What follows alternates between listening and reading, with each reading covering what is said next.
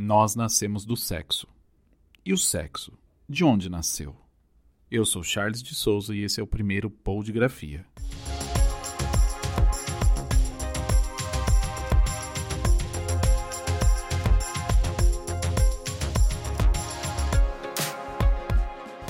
Você sabia que a primeira relação sexual deste planeta foi consumida há mais de 385 milhões de anos? É, e não, a Susana Vieira não estava presente. Segundo o estudo publicado na revista Nature, conduzida pelo professor de paleontologia John Long, o placodermo, que era um peixe que viveu há mais de 400 milhões de anos, foi o primeiro animal a introduzir uma parte de seu corpo em outra buscando a fertilização. O placodermo macho possuía uma haste em formato de L, chamada de clasper, que representava o que seria um pênis. Sim, ele possuía um pênis em formato de L. Para fazer essa fertilização, o Placodermo microbrachius dick pareava lateralmente com a fêmea como se fosse realizar uma baliza em uma vaga bem apertada entre duas caminhonetes. E então introduzia Clasper na fêmea.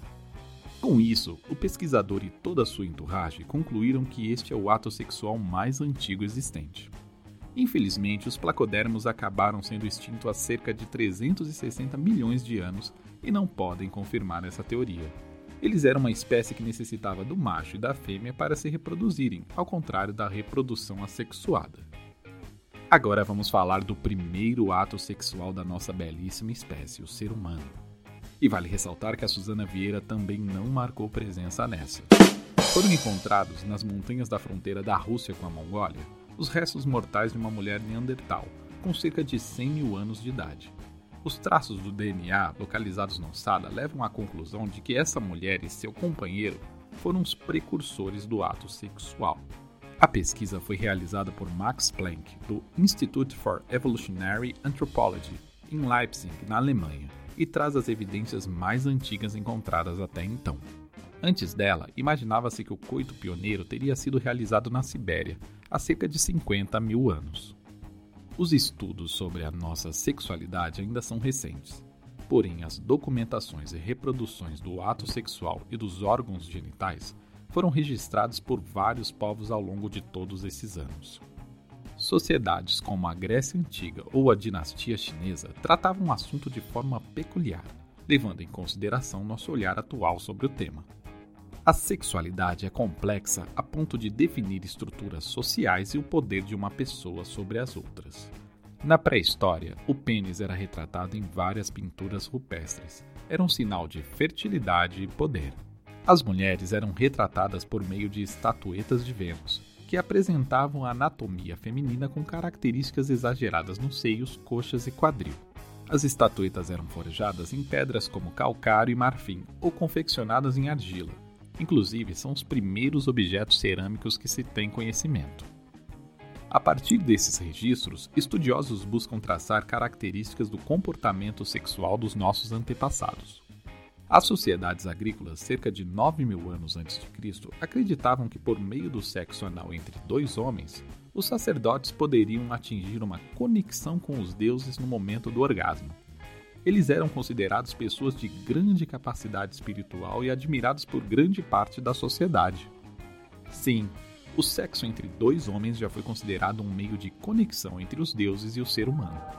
Aliás, na Índia, por exemplo, a relação entre sexo e espiritualidade era bem estreita.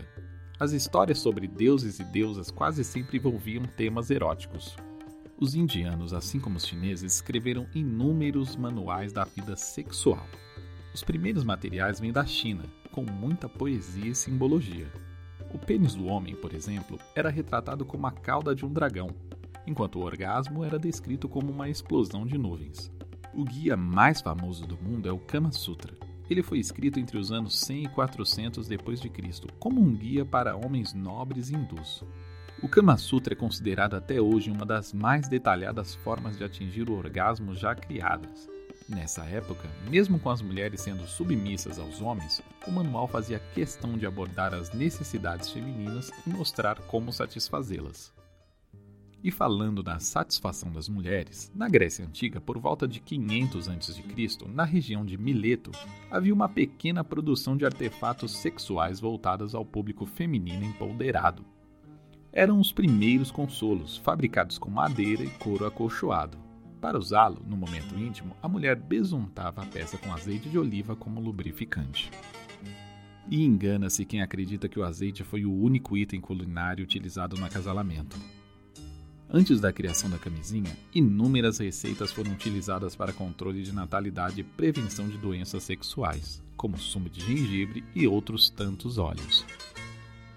Na Idade Média, com um enorme surto de doenças na Europa, foi identificada a necessidade de criar algo que pudesse conter a proliferação de doenças. Foi confeccionado então o primeiro protótipo de camisinha, uma espécie de forro de linho embebido em ervas, que deveria ser enrolado no membro sexual, porém ele não alcançou grande sucesso. Apenas no século XVII que o preservativo adquiriu esse formato semelhante ao que encontramos nos dias de hoje. Por conta do grande número de filhos do rei inglês Carlos II, foi desenvolvido um protetor com tripas de animais. Esse modelo seguiu sendo utilizado pela nobreza até 1839, quando Charles Goodyear passou a dominar a técnica de vulcanização da borracha, tornando-a mais elástica e moldável. Esses preservativos eram absurdamente caros e possuíam grande espessura. Por conta do preço, ele era lavado e reutilizado em outras relações. Vale ressaltar que essa época não é conhecida pela higiene primorosa dos povos. O preservativo de látex foi concebido em 1880, promovendo uma grande revolução na proteção contra doenças e no controle de natalidade. O material mais macio proporcionava maior conforto e segurança para o sexo, a partir de então, a camisinha se desenvolveu e chegou ao que encontramos hoje nas gôndolas próximos ao caixa do supermercado, para que você possa fingir que foi comprar outra coisa e acabou encontrando ela no momento certo. É possível encontrar no mercado modelos de camisinhas com agentes para retardar a ejaculação precoce ou com espessura fina para ampliar a sensibilidade do casal e tornar a relação mais próxima do que seria sem a proteção. Há também modelos com texturas onduladas para aumentar o prazer feminino, com gel para aquecer ou esfriar a região genital e aumentar a sensibilidade. Há ainda opções com aromas e sabores diversos para variar o sexo oral.